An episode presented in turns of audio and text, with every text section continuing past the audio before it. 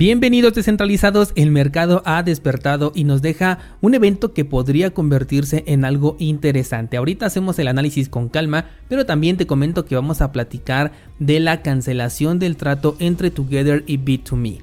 Apenas hace unos días se había celebrado, lo habíamos comentado aquí en el podcast y parecía brindar una eh, salida de emergencia para los clientes, pero bueno, se echaron para atrás. Además tenemos otra empresa que ha congelado retiros diciendo en esta ocasión que se trata de una medida temporal y que no tiene riesgo de liquidación, pero aún así dejó a sus clientes sin su dinero. Por último, le vamos a dar seguimiento al caso de Celsius con una nota que en esta ocasión sí da un poco de coraje, pero hablando del sector cripto, al menos por definición, el argumento es completamente válido. Muchas gracias por acompañarme, esto es Bitcoin en español, episodio 602.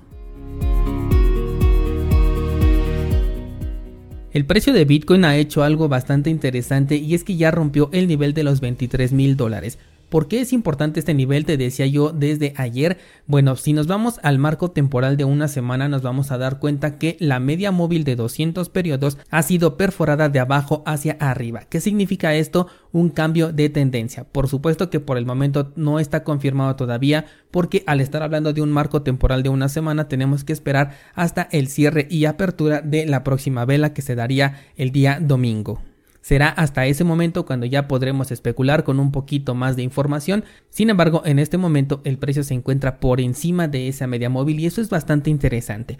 Tenemos aquí dos posibilidades que podrían ocurrir. El primero de ellos es un falso rompimiento, ya habíamos tratado esta posibilidad de hecho en otros episodios, en el cual al ver este rompimiento va a haber muchas personas que quieran entrar al mercado con una posición incluso puede ser que apalancada, buscando una ganancia en el corto plazo, pero lo que puede pasar es que las ballenas pueden en ese momento aprovechar toda esa liquidez que va entrando al mercado para realizar ventas e impulsar a que el precio se desplome nuevamente por debajo por lo menos de la zona que teníamos aquí de los 20 mil dólares.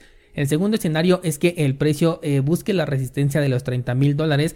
Me parece que sería un punto a tomar en cuenta porque nos vamos a encontrar con la media móvil de 20 periodos en el marco temporal de una semana y al mismo tiempo estaría este nivel de resistencia en los 30 mil dólares. Quiere decir que tendríamos doble nivel de resistencia en este punto de los 30 mil y por ello es que lo marco como uno de los objetivos interesantes a revisar. Además de que ya debes saber que la media móvil de 20 periodos en el marco temporal de una semana es la que personalmente utilizo para identificar un verdadero cambio de tendencia. Así que yo creo que estaría buscando testear ese nivel de resistencia de los 30.000 y por ello considero que esta es una probabilidad bastante interesante. Así que lo único que nos queda es estar revisando el mercado. Si tú vas a realizar una operación eh, con mira al corto plazo, toma en cuenta estas dos posibilidades que podría hacer que el mercado se desplomara así que yo no sugeriría utilizar eh, posiciones apalancadas. Quizás sea interesante abrir una operación en el corto plazo colocando un objetivo aquí cerca de los 30 mil dólares, pero no lo haría de manera apalancada de tal forma que si el precio se devolviera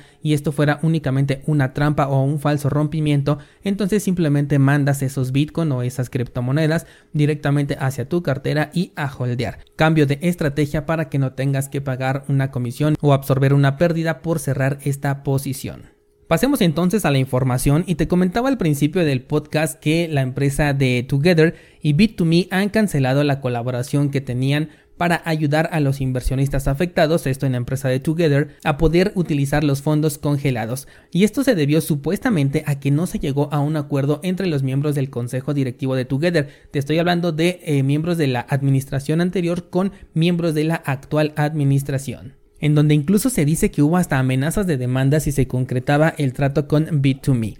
A través de un comunicado que exclusivamente le llegó a los clientes de Together, se les informó de la causa de la ruptura de este acuerdo, alegando un desacuerdo inesperado entre los directivos de la empresa, haciendo mucho énfasis en que este acuerdo de hecho todavía no se ejecutaba, así que no hay ninguna contraprestación al momento de cancelar.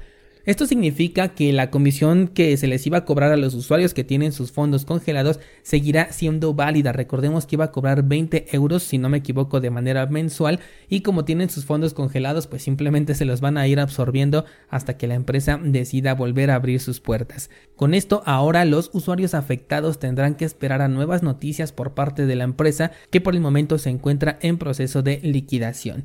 Lamentable noticia porque como lo platicábamos con Celsius, este es un proceso que puede llevar todo un tiempo indefinido y la resolución es probable que no le favorezca a los inversionistas. Y de hecho, ya que hablé de Celsius, déjame pasar a la siguiente noticia que precisamente va sobre esta empresa y te comento que los abogados ya entraron en modo defensa de la empresa a toda costa y han sido muy tajantes al decir que los usuarios deben de dejar de considerar las criptomonedas congeladas como suyas porque en realidad le pertenecen a Celsius de acuerdo a los términos y condiciones de la empresa.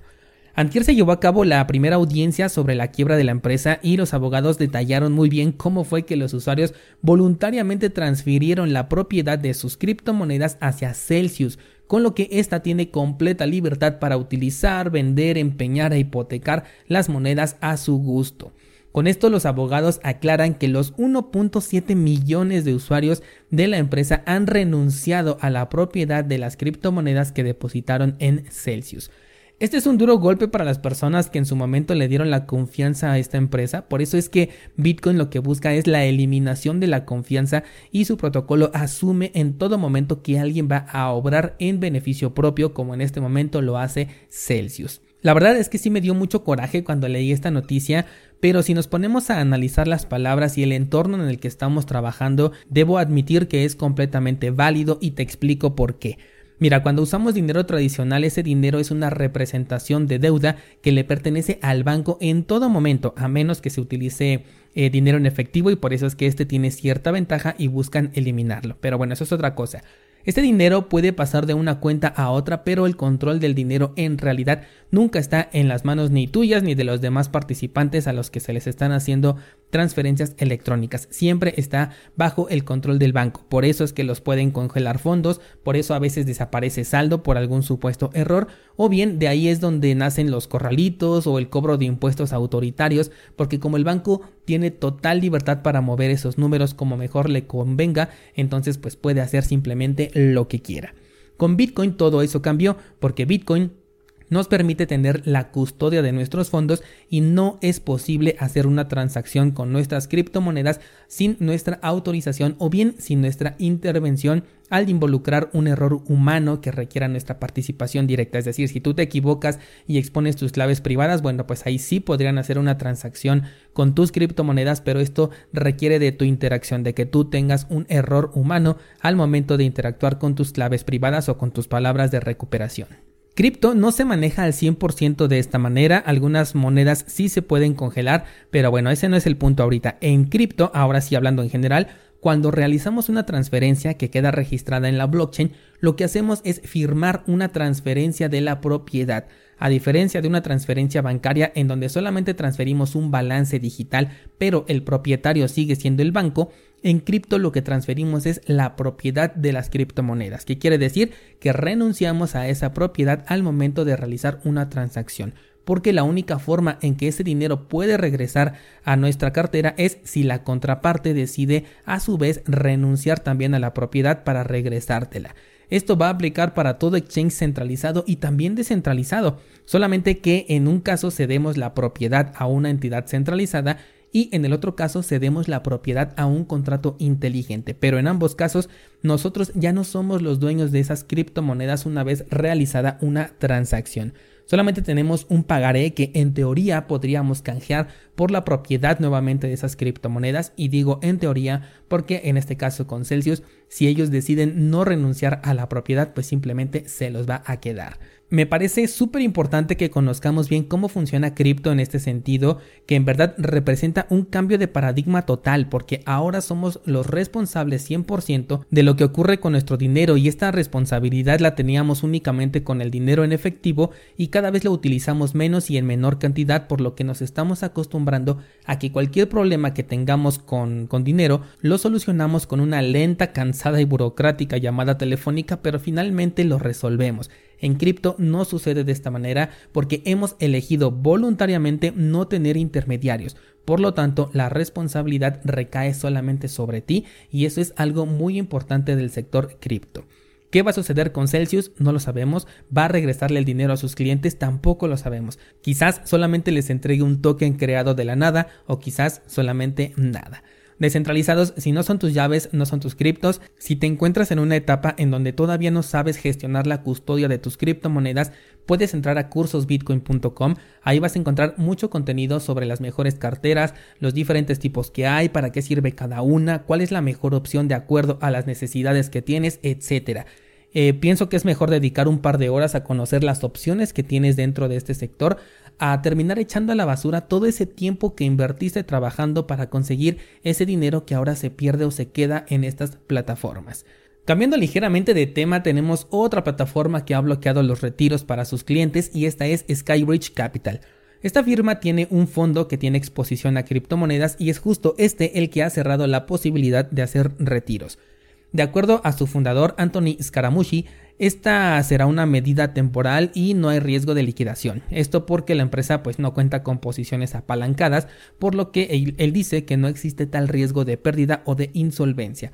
En su lugar lo que tiene es una exposición directa a cripto y a algunas empresas del sector y es por ello que se esperarán a que el mercado se recupere antes de poder absorber la posible ola de retiros por parte de los usuarios. Este fondo existe desde la década de los 90, obviamente no con criptomonedas porque este producto se agregó en los últimos años y desde entonces nunca había suspendido retiros hasta ahora. En este caso, como se trata de liquidaciones que son en fiat, me parece que lo que no quieren es absorber cierta pérdida producto de una venta a precios bajos del mercado cripto y lo que están haciendo es esperando a ver si el mercado sube. Lo que me parece interesante o lo que me genera curiosidad es saber si entonces el mercado vuelve a bajar, significaría que el tiempo de la suspensión de retiros se incrementaría. Al respecto, el fundador dijo que todo el mundo, refiriéndose a sus clientes, firmó un acuerdo de inversión, por lo que no cree que haya sorpresas en este sentido, dado lo que está pasando en el mercado en general. O sea que los inversionistas ya sabían en dónde se estaban metiendo, por lo que no debe existir sorpresa alguna por esta decisión y ahora tienen que esperar a mejores tiempos. Vaya casos los que tenemos en el sector cripto descentralizados, pero si te das cuenta, hay un común denominador en todos los casos que hemos tratado desde el mes pasado y este es la centralización. Sin centralización todo esto no hubiese pasado. Lo digo únicamente para reforzar el mensaje de por qué la existencia de Bitcoin es extremadamente importante y el valor que tiene esta criptomoneda, no en precio, sino el valor realmente en la utilidad que tiene y las posibilidades que ha puesto en nuestras manos son realmente impresionantes e invaluables. No olvides revisar las notas del programa porque vas a encontrar ahí los enlaces para cursosbitcoin.com, para nuestro pool de Cardano y también para la página de minteo de tokens NFT también dentro de la red de Cardano. Eso sería todo por el día de hoy. Muchas gracias por acompañarme y hasta mañana.